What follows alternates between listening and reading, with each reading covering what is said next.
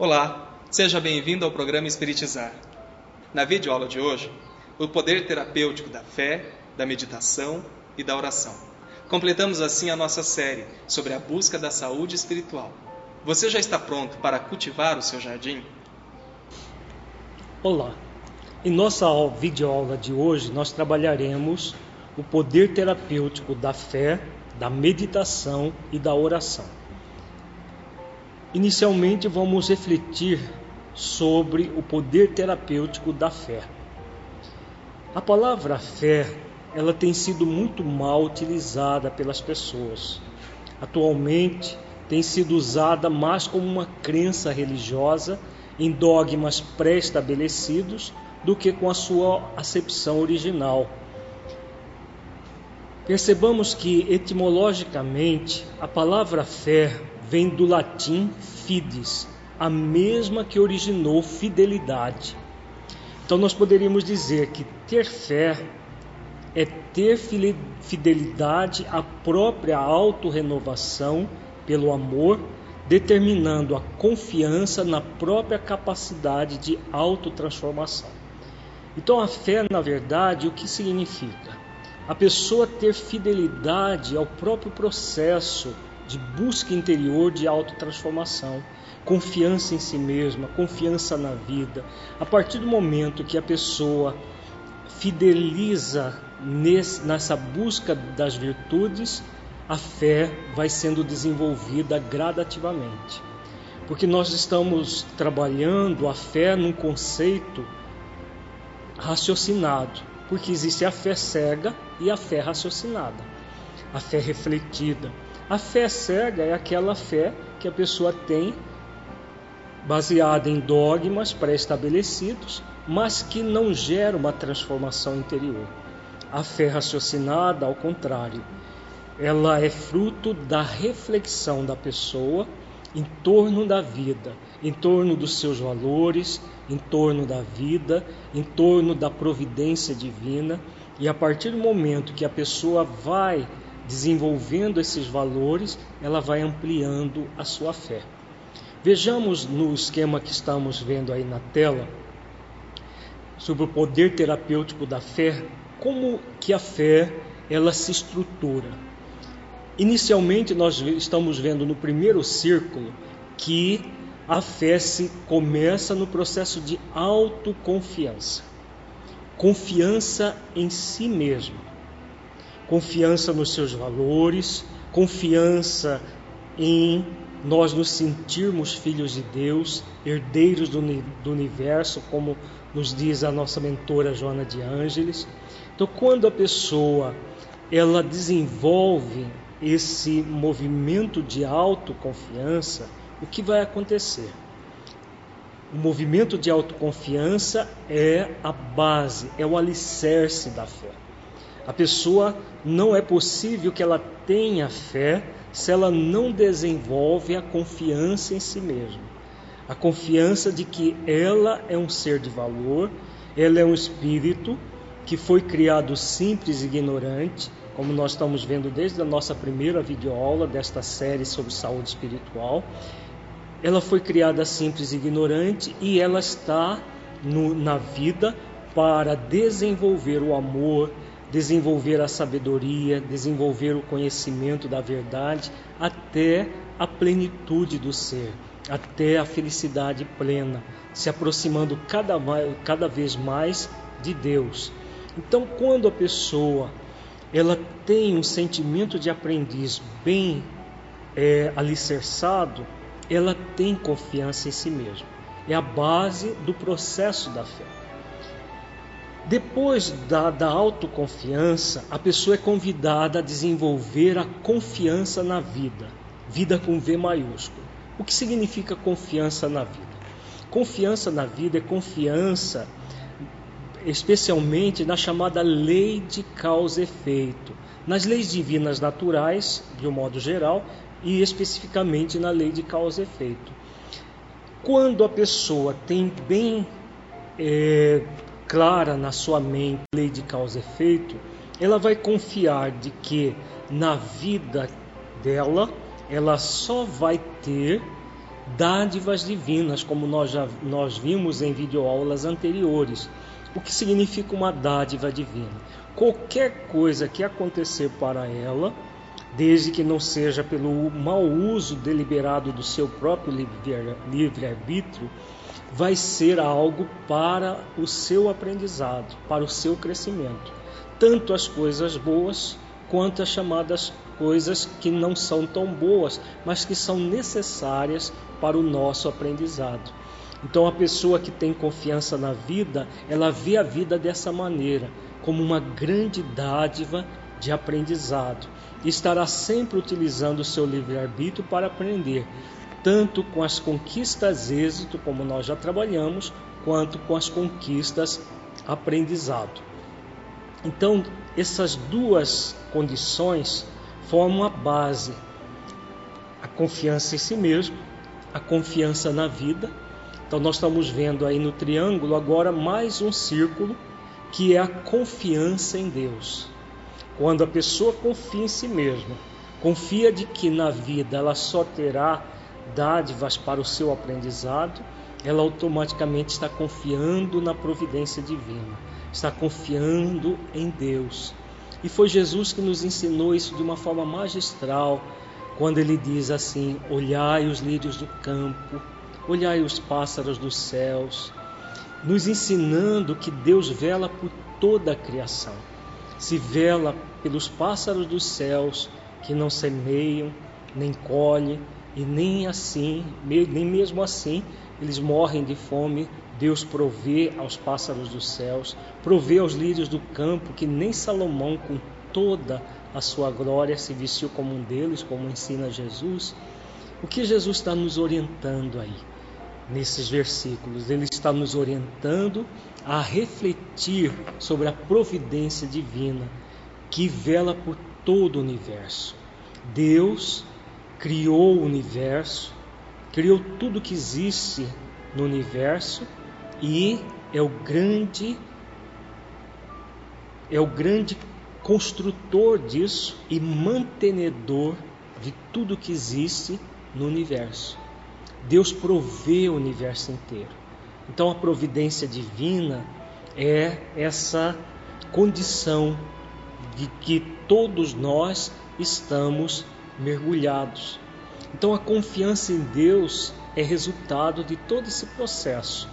Quando nós confiamos em nós mesmos, porque não adianta confiar em Deus cegamente sem fazer a nossa parte. A fé cega, as pessoas confiam em Deus, como se Deus fosse simplesmente um ser que vai resolver todos os seus problemas. Na verdade, dentro de uma visão profunda de fé, essa fé refletida, raciocinada, a confiança em Deus é consequência da confiança em nós mesmos, naquilo que estamos fazendo para a nossa melhoria, para a nossa transformação. E a confiança na vida é que tudo são dádivas. E aí nós confiamos em Deus e a junção de todos esses três recursos nós estamos vendo no círculo do meio do triângulo que representa a fé. É o conjunto desses três valores.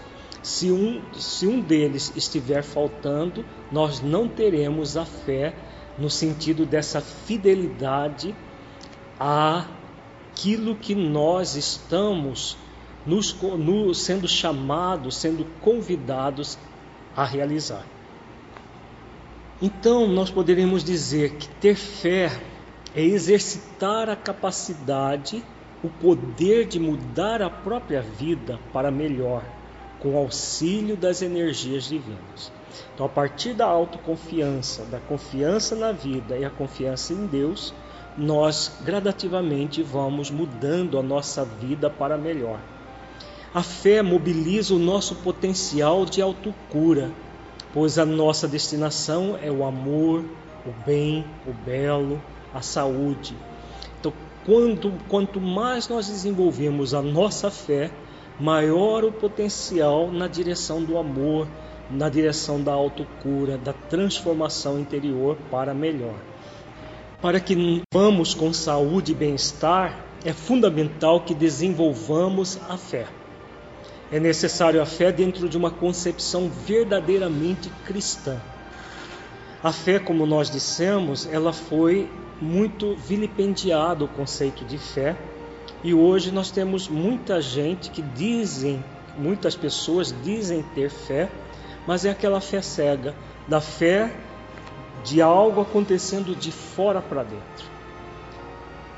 E muitas dessas pessoas se dizem cristãs, se dizem religiosas, mas não meditam no significado da fé dentro dos moldes cristãos.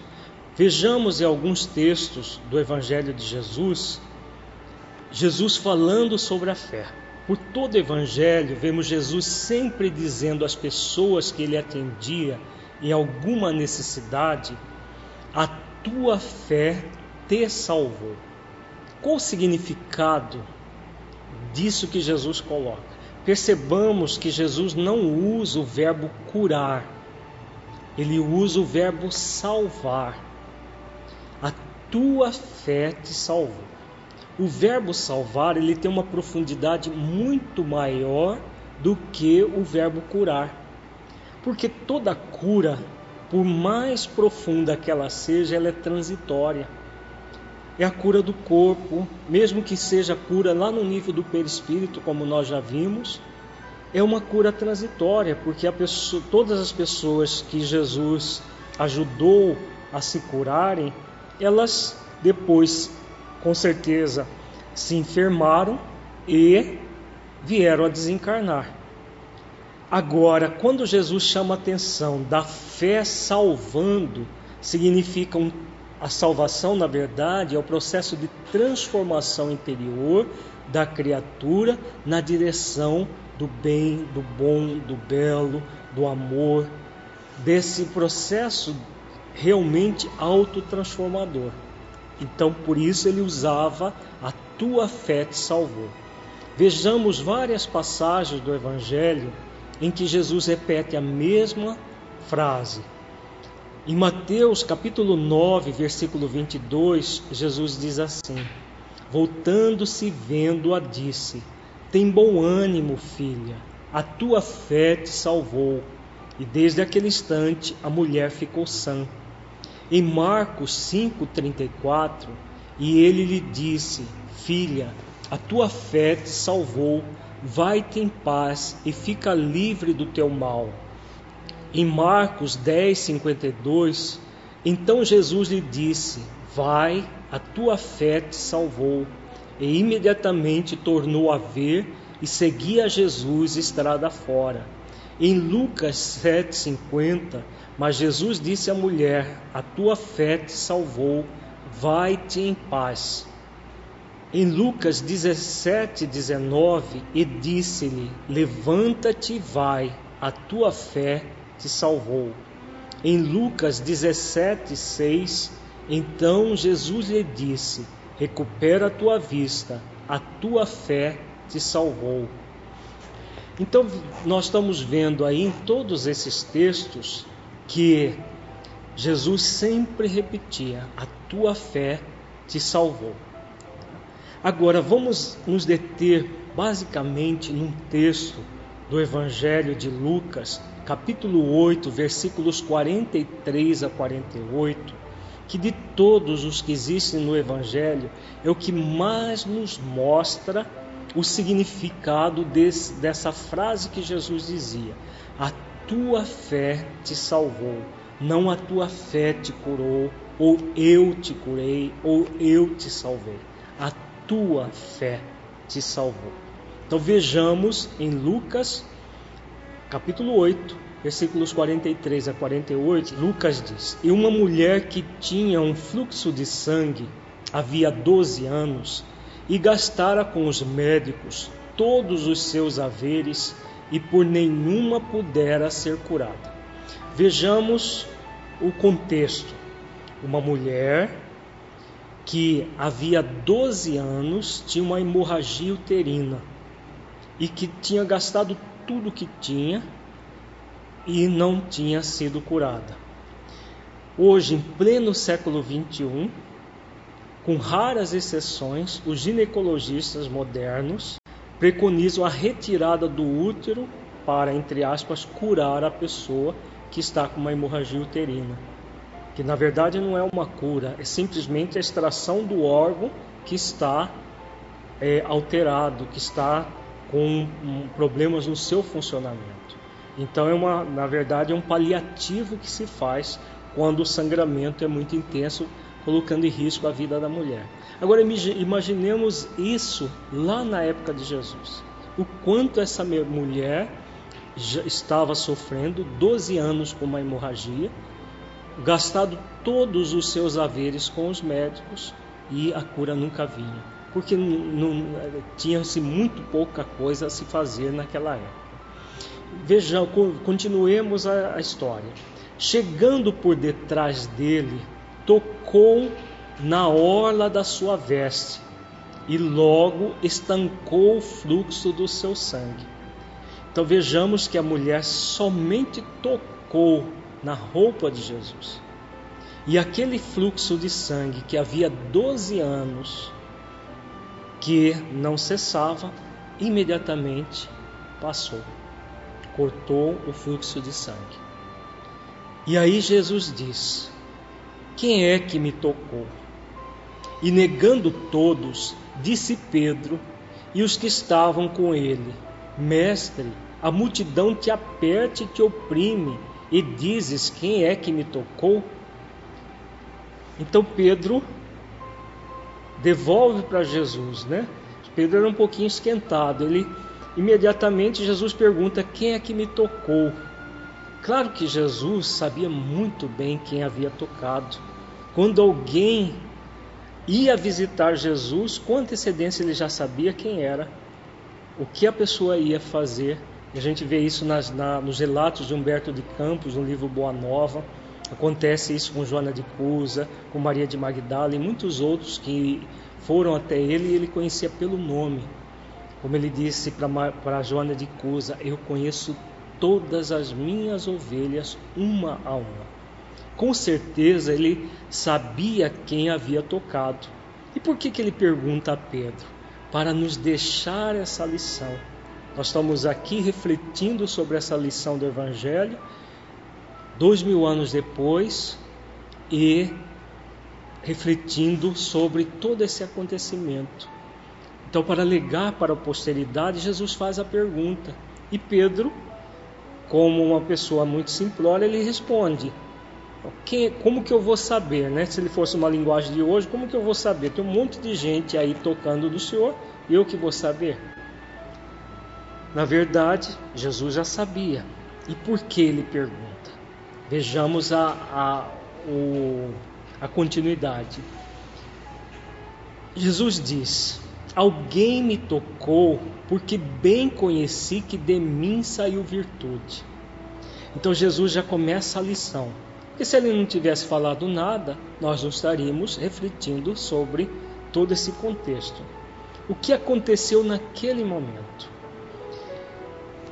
Jesus, claro, o governador espiritual do nosso planeta, o espírito mais puro e mais perfeito que já passou pela face da Terra, tinha e tem um potencial magnético, quando estava encarnado, um potencial magnético fantástico. Ninguém teve e com certeza terá na face da Terra um potencial igual ao dele.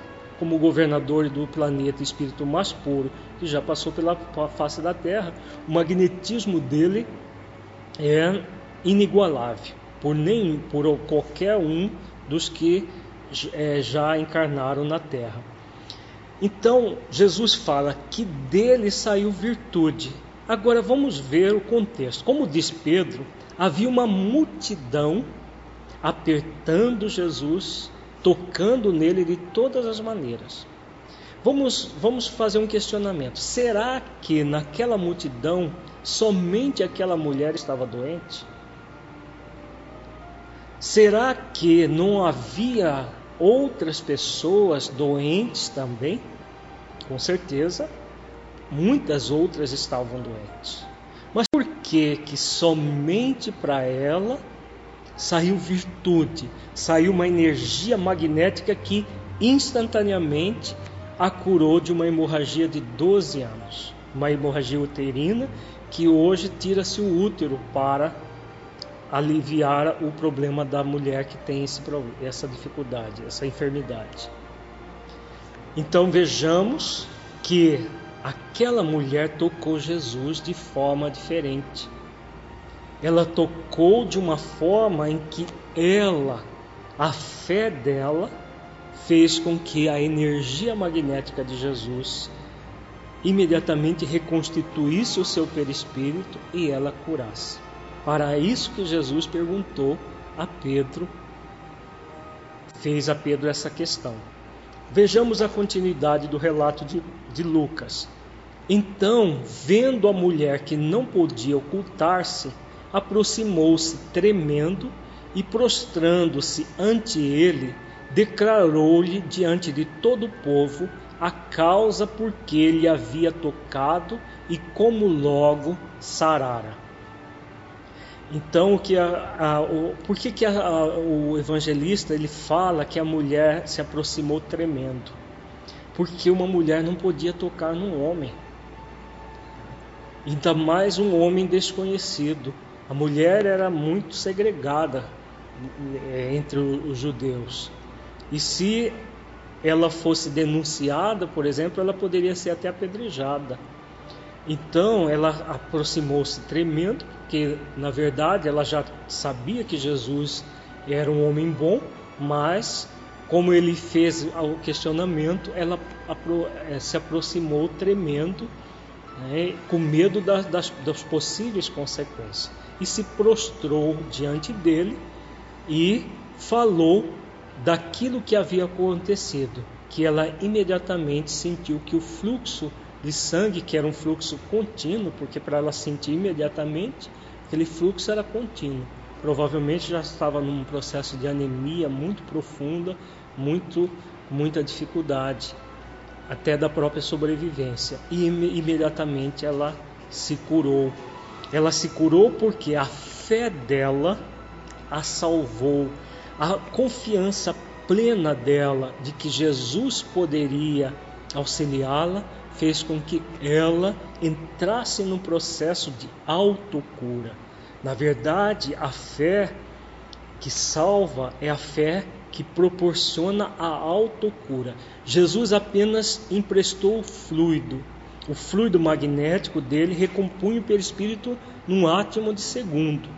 Agora, sem a participação da pessoa, o processo de autocura, por isso que ele dizia sempre a tua fé te salvou, sem o movimento de autocura ele não poderia fazer nada. Como havia uma multidão próximo a ele, com certeza outras pessoas estavam doentes, mas só para uma saiu virtude, saiu a energia magnética para recompor perispiritualmente a, os órgãos doentes daquela senhora. Para outros, não, porque elas não estavam no movimento de autossalvação, de autocura. Então o evangelista conclui dizendo que Jesus disse à mulher: Tem bom ânimo, filha, a tua fé te salvou, vá em paz. Então, com toda amorosidade, ele diz a ela que a fé dela a havia salvado. Então essa, essa passagem é uma passagem fantástica do Evangelho, uma lição muito profunda para todos nós, nos mostra que todo o potencial de autocura existe dentro de nós. Agora, nem sempre nós fazemos bom uso dele. Então, para fazendo um resumo de tudo que nós já vimos até agora sobre o poder terapêutico da fé, vejamos o esquema que está na tela, que aborda resumidamente, o poder terapêutico da fé. Existe uma ciência nova dentro da medicina, um ramo da medicina, chamado psiconeuroimunologia. Psico, psiquismo, aquilo que estamos que temos na mente, na mente do espírito. Neuro, o sistema neuronal, que é o sistema nervoso, o cérebro, medula e todos os nervos periféricos. Imunológico, o sistema imunológico que faz a defesa do nosso corpo contra micro-organismos, é, corpos estranhos que existem no ambiente de um modo geral. Então, o que diz a psiconeuroimunologia? Que é uma ciência que tem muito a ver com o poder terapêutico da fé, com esse, é, é, esse processo de salvação pela fé, como Jesus nos ensina. A psiconeuroimunologia diz o seguinte: que existem três classes de pessoas, de pacientes, de pessoas que adoecem. Existem pessoas de perfil passivo, pessoas de perfil reativo e pessoas de perfil proativo. Como nós estamos vendo, sempre existem essas três opções: passividade, reatividade e proatividade. Em outras videoaulas nós trabalhamos isso sempre em contextos diferentes, mas nós estamos sempre trabalhando que existem essas três possibilidades para o ser humano. O que acontece com as pessoas de perfil passivo quando tem uma doença? Por exemplo, um câncer. Vejamos uma pessoa, hipoteticamente falando, é, para efeitos didáticos, porque não existe de uma forma estereotipada a pessoa exclusivamente de um perfil ou de outro, mas para efeito didático, vamos imaginar uma pessoa passiva que tem um diagnóstico de câncer. É uma pessoa que tem uma tendência a se conformar com a doença. Se ela for religiosa, ela vai dizer assim: Ah, eu estou assim porque Deus quer. Se ela for religiosa, não tiver uma, uma postura de uma fé raciocinada. Se ela não for religiosa, ela vai dizer que foi a má sorte, foi alguma coisa que aconteceu e ela está doente. E ela entra num processo passivo. O médico oncologista pode dizer para ela que existe possibilidades de tratamento, a medicina evoluiu muito nessa questão, e a pessoa conformada se submete ao tratamento de uma forma passiva, esperando que o remédio resolva o problema dela. Então ela vai entra naquele movimento de esperar que todo o processo de cura aconteça de fora para dentro. Vai ter um remédio potente que vai resolver o problema dela, que vai curá-la. Se ela for religiosa, de uma fé cega, ela busca, por exemplo, um templo religioso para obter um milagre. Se ela for espírita e tiver esse, esse movimento de passividade, ela pode buscar um médium de, de, efeitos físicos que faz cirurgia mediúnica, ou um trabalho chamado de cura que existe em algum centro espírita que, que, que realiza esse tipo de, de trabalho. E ela vai ficar esperando passivamente a cura de fora para dentro. São as pessoas de perfil passivo. No polo oposto, nós estamos vendo a pessoa de, perfil reativo. Como funciona a pessoa de perfil reativo? É aquela que se revolta contra a doença. Então, a pessoa teve o diagnóstico do câncer e ela se revolta. Fala se ela for religiosa, ela fala que não é justo, como que Deus permite aquilo acontecer para ela? Ela não merece aquilo. Se ela não for religiosa, não acreditar em Deus, ela blasfema contra a vida ingrata que ela tem, por que ela teve aquilo e tal e fica profundamente revoltada contra a doença.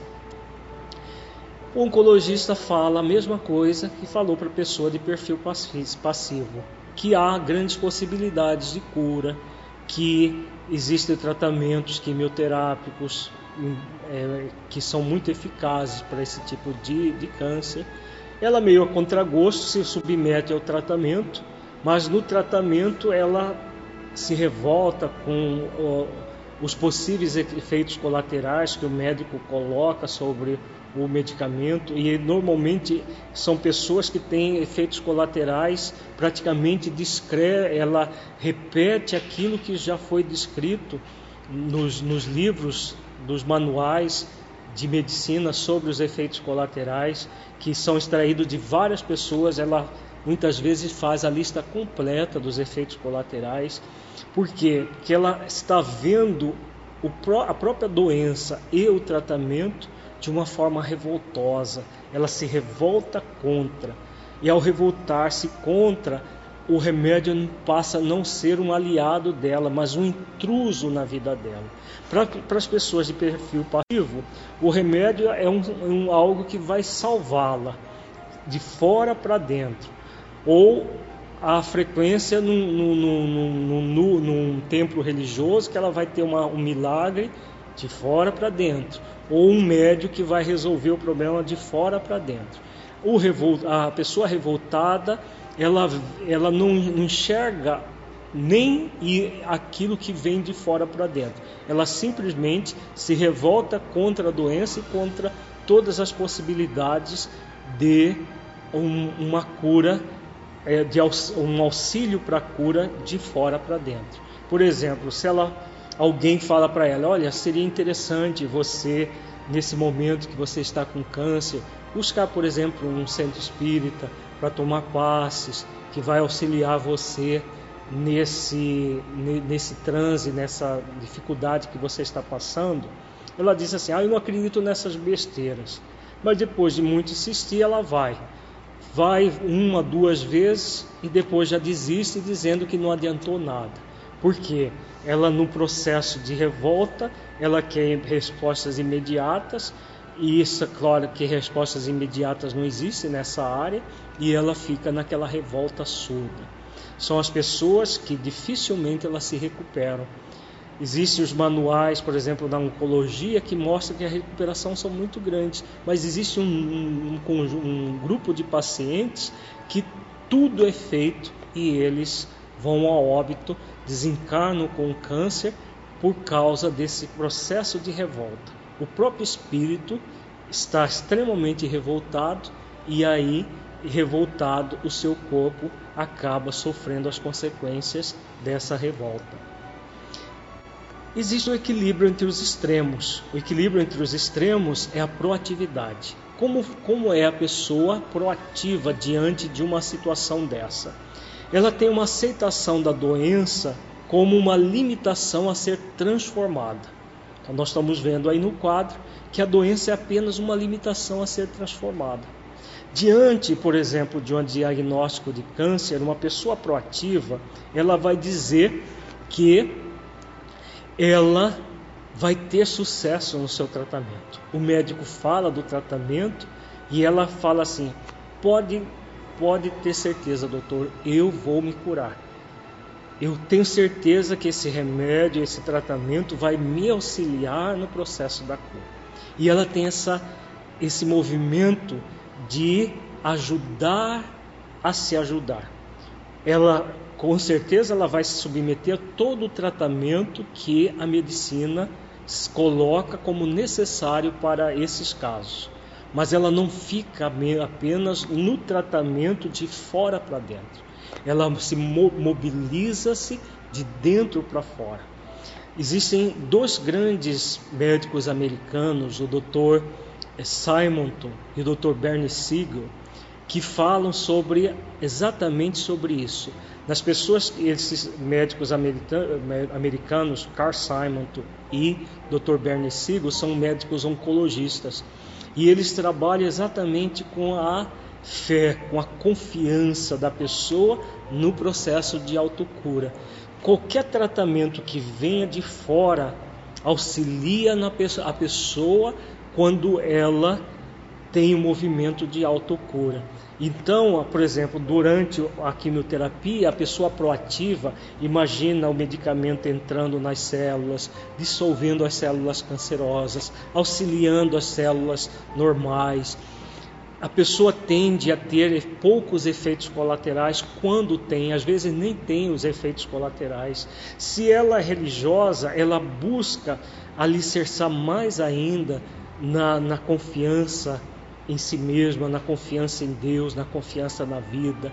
Ela busca entrar em oração e harmonia consigo mesma. Então ela utiliza de todos os recursos para se ajudar a se curar.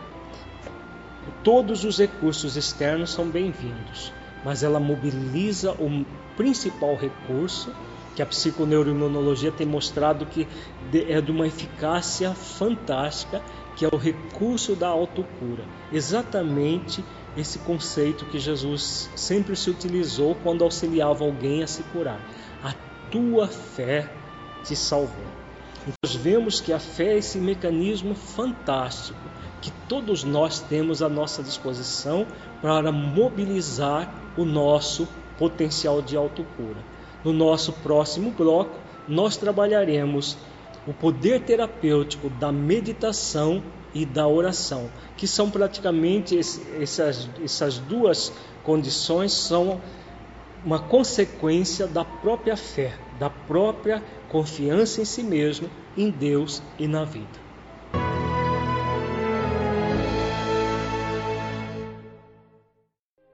Para que um rio seja caudaloso e forte, é preciso que tenha margens seguras para conduzi-lo.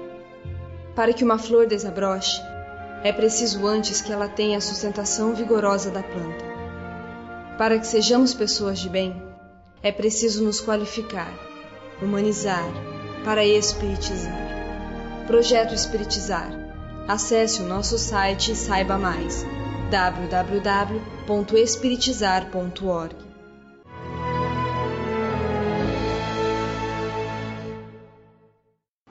Você sabe a diferença entre rezar e orar? Pois saiba que essa é uma condição importante para entender o poder terapêutico da oração.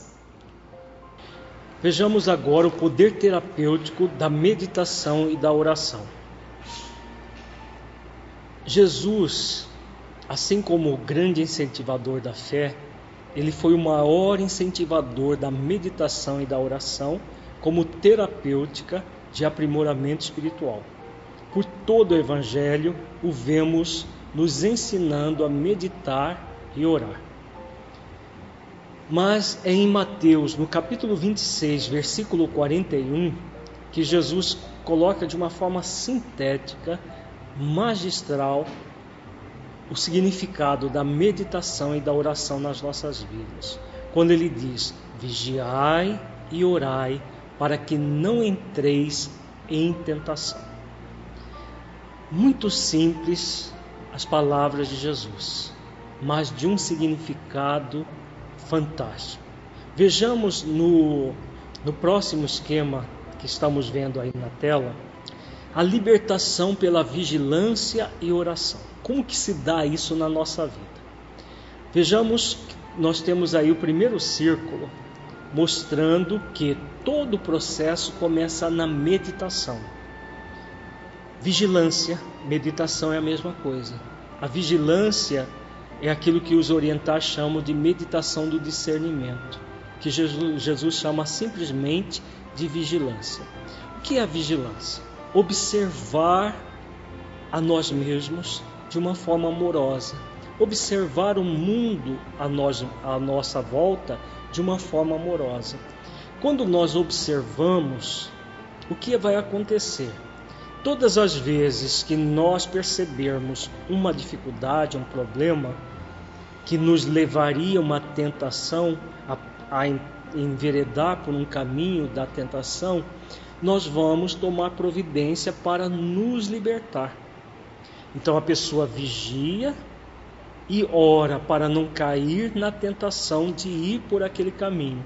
Quando nós vimos em videoaulas anteriores, qual é a tentação? De seguir por, pelos movimentos egóicos, sejam evidentes, sejam mascarados, dentro de uma linguagem moderna. Todas as vezes que nós damos vazão a sentimentos egóicos evidentes, nós estamos no, entrando pelo caminho da tentação. Então, o que nós vamos fazer? Simplesmente vigilância, observação amorosa. Não é o policiamento, como as pessoas dizem as pessoas dizem assim: eu preciso me policiar bastante, porque senão eu faço coisa errada. Policiamento é um, processo coercivo, é um processo de obrigatoriedade feito à força.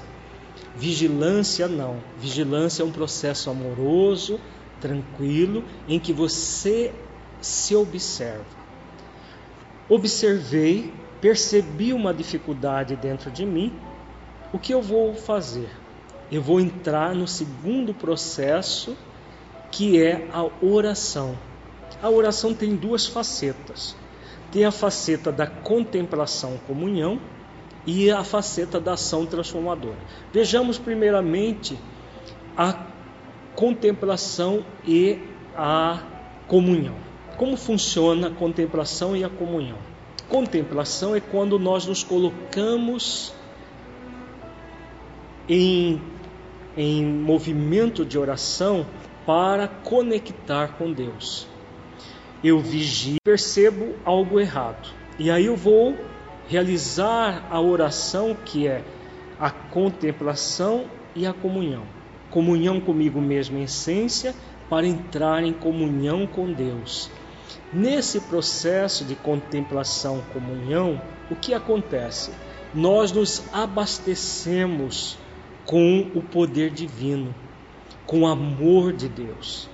Espíritos benfeitores, em nome de Deus, o nosso anjo de guarda e outros espíritos benfeitores, em nome de Deus, vêm em auxílio a nós mesmos para nos ajudar nesse processo de transformação, nesse processo de nos libertarmos da tentação. Então, nós vigiamos, observamos a nós mesmos aquilo que necessita ser modificado, entramos em oração, que é o processo de entrar em contemplação e comunhão para rogar auxílio, mas para quê? Para, vejamos no, no topo do triângulo, a ação transformadora. A prece, a oração nos convida a um processo de nos transformar em pessoas melhores. Porque senão nós vamos entrar naquela fé cega que nós acabamos de ver, em que a pessoa ora pedindo para Deus resolver os seus problemas, pedindo para o santo da sua devoção, pedindo para determinados benfeitores, através de determinados médios, resolver os seus problemas. Na verdade, o processo é um processo ativo, proativo, em que a pessoa busca a contemplação e a comunhão para se encher, se, se repletar de possibilidades de poder, de amor que vem do Criador para nós, que vem de Jesus para nós, de outros benfeitores para que nós entremos numa ação transformadora. O que é ação transformadora? É o movimento em que nós vamos resistir à própria tentação. Nós temos a opção de mergulhar no movimento egóico, mas nós escolhemos o contato com a própria essência. Então, a ação transformadora, esse conjunto, nós estamos vendo no círculo do meio agora, que gera a libertação das tentações.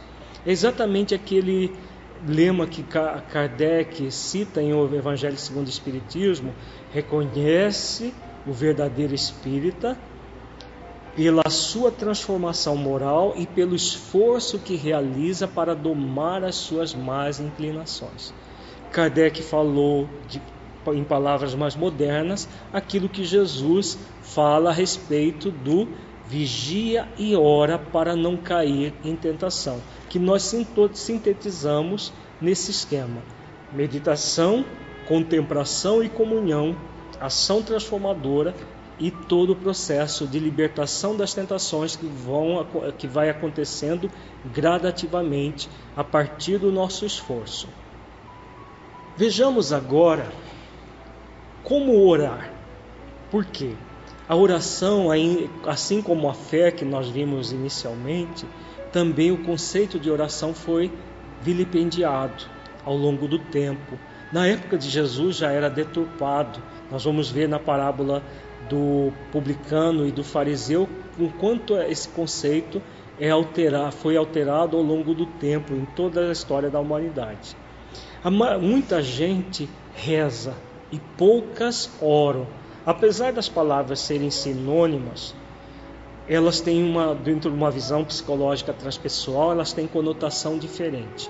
Rezar é, é pronunciar palavras esperando que algo aconteça de fora para dentro. Orar é nós entrarmos na contemplação e na comunhão e um contato com Deus, confiando na providência divina, mas realizando a nossa parte. E é Jesus que nos ensina isso. Em Mateus, no capítulo 6, versículos 5 a 8, ele diz: E quando orares, não sejas como os hipócritas, pois se comprazem em orar em pé nas sinagogas e as esquinas das ruas, para serem vistos pelos homens. Em verdade vos digo que já receberam o seu galardão. Mas tu, quando orares, entra no teu aposento e, fechando a tua porta, ora a teu pai, que o vê que, o que está oculto. E teu pai, que vê o que está oculto, te recompensará. E orando, não useis de vãs repetições como os gentios, que pensam que, por muito falarem, serão ouvidos. Então vejamos aí nesses versículos que Jesus está nos dando toda uma orientação de como orar. Ele fala para que nós entremos no nosso aposento. Esse aposento não é um aposento físico, na verdade é a nossa própria essência divina. Quando nós entramos em contemplação e comunhão, só é possível quando nós nos aquietamos a nossa mente e entramos em comunhão com a essência divina que somos. E ao entrar em comunhão com a essência divina que somos, nós entramos em comunhão com Deus. Então, esse processo é o aposento. E Deus que vê aquilo que está em secreto, imediatamente entra no processo de nós entramos, melhor dizendo, no processo de absorção dos fluidos divinos, de todo o poder e o amor divinos, porque Deus o tempo todo, todo está conosco. Nós é que nos, muitas vezes nos afastamos dele. Então, quando nós entramos em oração, nós entramos no nosso aposento, na co contemplação e na comunhão, nós imediatamente entramos em sintonia e recebemos os eflúvios divinos para fortalecer a nós mesmos, para nos libertarmos das tentações, entrarmos no processo de ação transformadora. Então, Jesus depois ele fala que nós devemos também não devemos pedir muito como os gentios, porque na verdade Deus já sabe o que nós necessitamos, o que Deus é, o que nós necessitamos, na verdade, é entrar no processo de comunhão. O pedido é muito mais para nós do que para Deus, porque Ele já sabe que nós precisamos. Quando nós entramos em comunhão, nós vamos absorver os influxos energéticos do Criador. E aí sim, todo o processo vai acontecer de uma forma natural. Então Jesus depois ele diz: Não vos assemelheis, pois, a eles, porque vosso Pai sabe o que vos é necessário antes de, vos, de vós lhe pedirdes, mostrando que Deus é solícito sempre. Nós é que necessitamos de entrar em contato com Ele.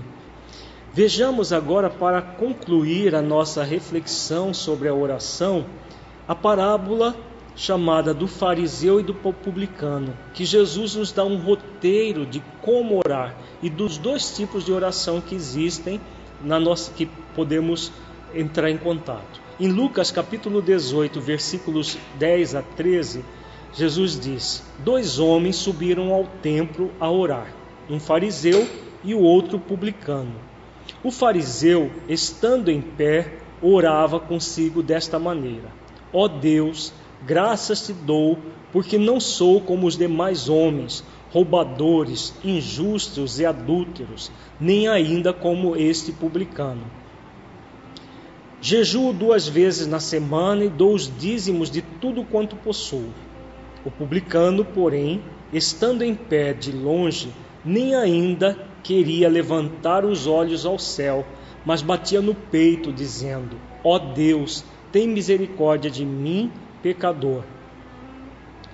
Digo-vos que este desceu justificado para a sua casa, e não aquele, porque qualquer que a si mesmo se exalta será humilhado, e qualquer que a si mesmo se humilhe, humilha será exaltado.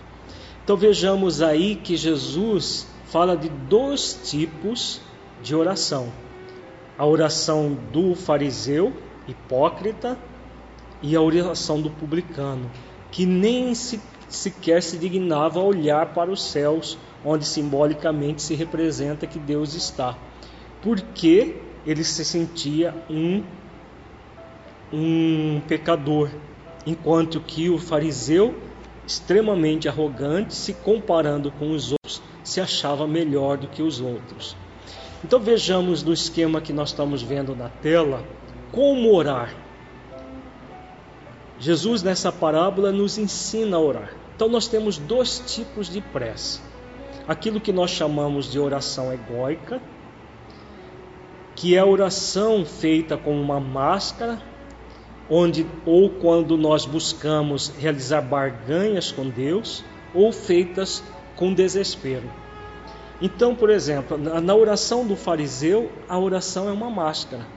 Na verdade, ele não está em comunhão consigo mesmo em essência, não está em comunhão com Deus, porque toda aquela arrogância não se combina com a oração. Na verdade, ele está recitando uma, é, preces decoradas, ele está rezando, mas não está orando dentro desse conceito que nós acabamos de ver. É muito fácil rezar, orar já não é tão fácil, porque exige de nós a, co a, contemplação e a comunhão. A contemplação realmente confiando em Deus e a comunhão com, conosco em essência e com o próprio Criador. Então, quando a pessoa realiza a oração como uma máscara, ou fazendo barganhas, fazendo promessas para que Deus ajude, para que se ela for ajudada, ela vai fazer isso, isso, aquilo, como se a, o fazer isso tudo fosse importante para Deus e não para ela, também é uma oração egóica. Ou a oração por desespero, a pessoa angustiada, desesperada, ora pedindo para Deus, para os benfeitores espirituais, para os santos, seja lá para quem for, resolver os problemas dela. Então, essa oração é totalmente inadequada. A oração adequada é a oração essencial, que é a oração do publicano. A oração a partir da comunhão com Deus para rogar forças para superar as tentações. Essa é a oração correta, em que nós temos consciência que nós somos pessoas ainda que erramos. Como Jesus coloca o publicano que tinha consciência que era um pecador. Mas ao mesmo tempo nós não ficamos resumidos ao erro. Nós buscamos transcender o erro de to com todas as forças que nós temos dentro de nós. E a oração vai ser um grande instrumento para auxiliar, para nos auxiliar nesse processo de transformação.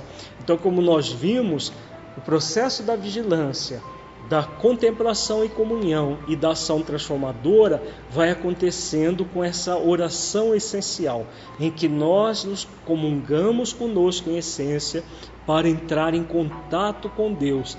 E todo o processo de transformação vai, ser, vai acontecendo de uma forma gradativa, de uma forma natural, como nós vimos nesse conjunto de videoaulas que nós denominamos de saúde espiritual, todas as videoaulas extraídas do nosso livro Saúde Espiritual, nós trabalhamos exatamente isso.